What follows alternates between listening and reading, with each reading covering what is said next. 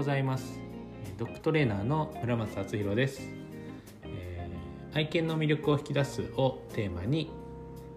トレーニングとセッションを行っています。今日もポッドキャスト聞いていただきありがとうございます、えー、今回は、えー、チャレンジを悩んでる人へというテーマでお話ししていこうと思います。えー、まあ、実際こうやってアメリカに来てみて、えー、10日ぐらい経ってまあこのいろいろ自分なりにこう考えたり悩んだりすることもあるんですね。まあ、そんなに大きな悩みはないんですけど、まあ、ちっちゃなところとか、まあ、そういうのとどう向き合ったかみたいな話も含めて今日はちょっと話していこうかなと思います。どうぞお付き合いください。では、えー、ま、チャレンジを迷っている悩んでいる人へというテーマですね。えー、ま、僕はその2022年の8月末に、まあ、このアメリカどうですかっていう話をもらってもともとこうアメリカに行きたいっていうのもあったしこう自分のその夢としてやっぱ世界一になるっていうのがあるんで、まあ、そこに迷いはなかったんですねこのチャレンジすることに対して。ただやっぱり不安ってのはあって、えー、まあ英語が決してできるまあできるけどその何て言うんですかね本当にできる人ほどできるわけじゃないし、えー、まあお金もなかないしこう誰も日本人がいなくてでそもそもトレーニングしかやったことなくてどっちかっていうとここではグルーミングがメインなのでその技術的にも自分がやったことのないことが多くてみたいなまあ、そういったところの不安っていうのは結構あったんですね。でまあ来てみてうんやっぱり最初はその辺にこうコンプレックスというか何て言うんですかね負い目というか日本語で言うと、まあ、そういうのを感じててなんかどう思われてるかなみたいなこう日本人が出るわけですよねやっぱりどうしても。で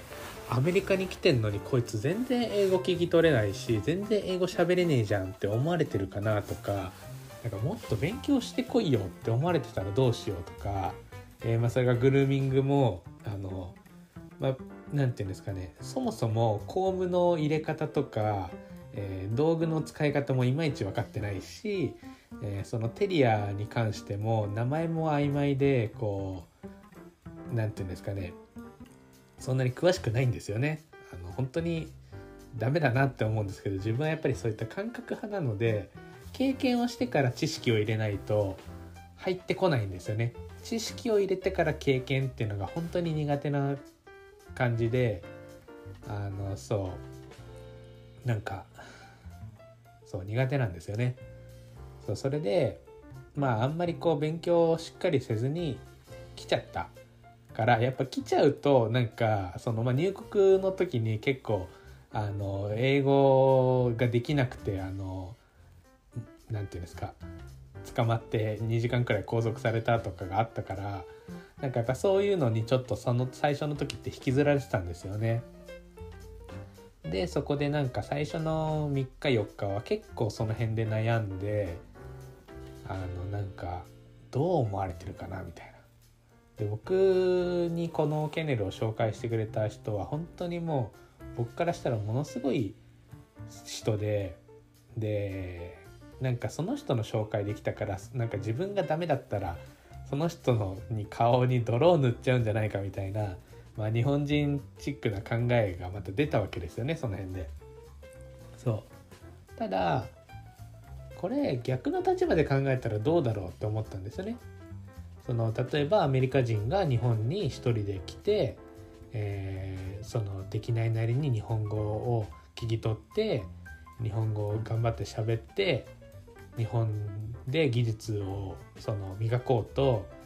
あの頑張ってる人が日本に来たとしたら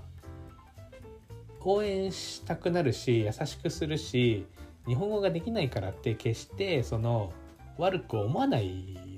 と思うんですよね逆だったら。で技術がなかろうと一生懸命やってる姿を見てたら別にそこで何かこう不満とかって多分抱かないと思うんですよね。そうなんでそこになんかふと気づいてあそうかなんか勝手に自分がなんかその相手のその考えても解決しようがないところをまた考えちゃってるなと思ってまあどう思われたってしょうがないなっって思えたんですよね。で、まあ、そもそもそんな細かいニュアンスの英語を聞き取れないしあの分からないからどんだけ聞いてもその相手の本心って分かりようがないと思うんですよね。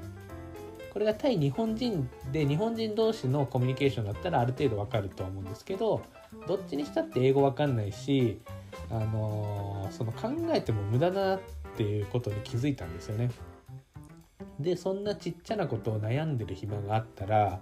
一生懸命働けばいいわって思ってそこからすごくあのー、なんか吹っ切れて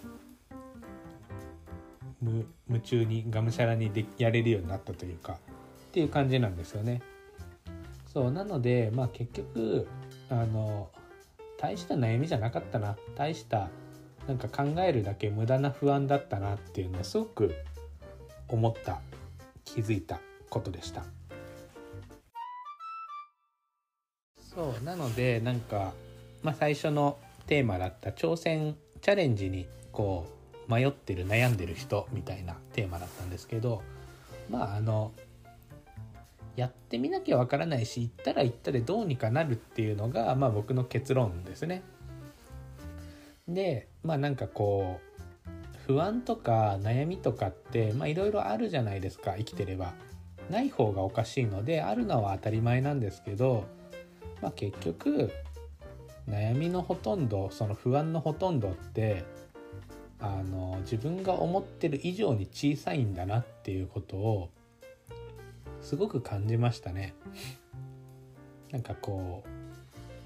う何て言うんですかね日本にいる時のアメリカのイメージってこうみんな銃を持っててなんかこうやばい人たちがいっぱいいてスリにあったりあの恐喝されたりみたいなまあなんかそんなイメージどうしても持つじゃないですか。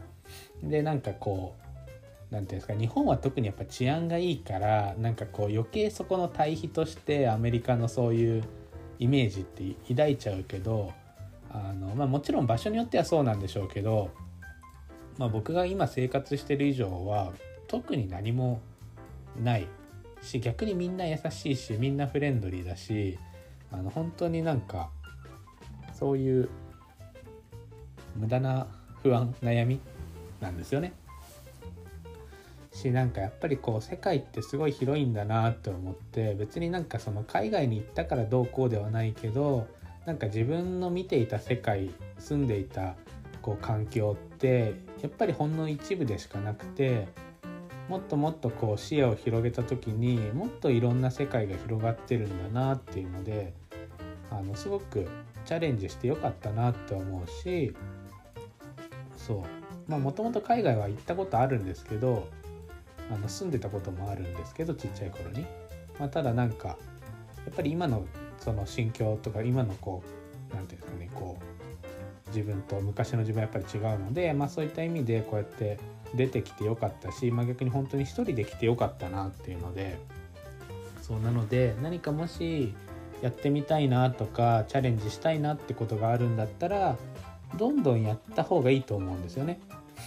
でやまあその前のエピソードでも挑戦した時点で勝ちみたいなあのエピソード話したと思うんですけど本当にやっぱりそうでもうやっやったらもうその時点で十分なんですよねチャレンジしたら。でやっぱりそこでなんか悩んでる時間はもったいないのでどんどん挑戦しちゃえばいいなと思うし、まあ、それが犬のトレーニングのことでも悩んでたり不安に思ってるんだったらどんどんどんどんなんかチャレンジしてどんどんどんどんこう自分なりにやった方が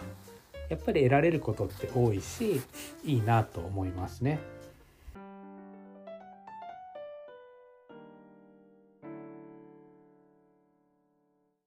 はい。今日も最後まで聞いていただきありがとうございました。えー、まだまだあと80日くらい。80日もないなあと。78日くらい。アメリカ生活残ってるので、まあ、これが配信される頃にはもう1ヶ月くらい過ぎてるので、まあ、残り60日50日くらいだと思うんですけど今撮ってるのが1月の20日とかなのであの残り70日ちょっとなんですが、まあ、一日一日をね大切に頑張ろうと思います。それでは、えー、また次回の放送をお楽しみに。バイバイ。